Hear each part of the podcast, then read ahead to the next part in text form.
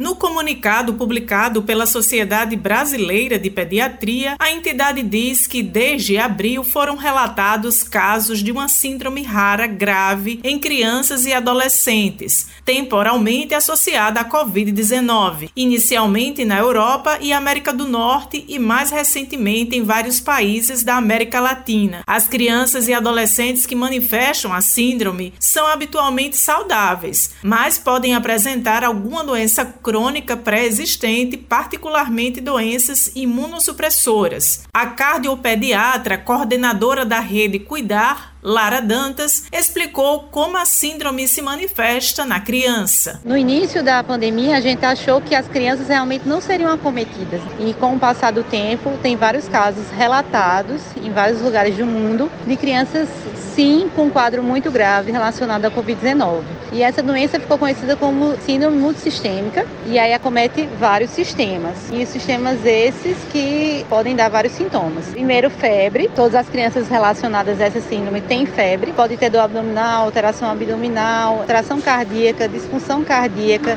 Pode ter derrames pleurais, derrame pericárdico, alteração de pele, de olho também, de conjuntiva. Os pais nem sabem que a criança teve Covid e ela desenvolve esse quadro pouco tempo depois relacionado ao processo inflamatório do vírus. A médica ainda reforçou a necessidade da notificação imediata e o que os pais podem fazer para tentar evitar ao máximo os riscos de contaminação. Os riscos principais são porque são crianças potencialmente muito graves. São crianças que podem precisar de suporte de droga vasoativa, que é suporte para o coração bater, pode precisar de suporte de UTI, pode evoluir com muita gravidade. Então, esse é o maior risco dessas crianças. As recomendações para evitar essa doença, para evitar o contágio pelo coronavírus. Então, criança realmente é mais difícil de controlar, porque criança ela é ativa. O que a gente recomenda é que se sua criança ela não consegue ficar com a máscara parada no rosto, é melhor que você tire a máscara, higienize muito as mãos. Porque o que acontece é que elas tiram a máscara e fica passando os lugares como forma de brincadeira e realmente ela está sendo sujeita ao vírus e principalmente o isolamento social. A profissional de educação física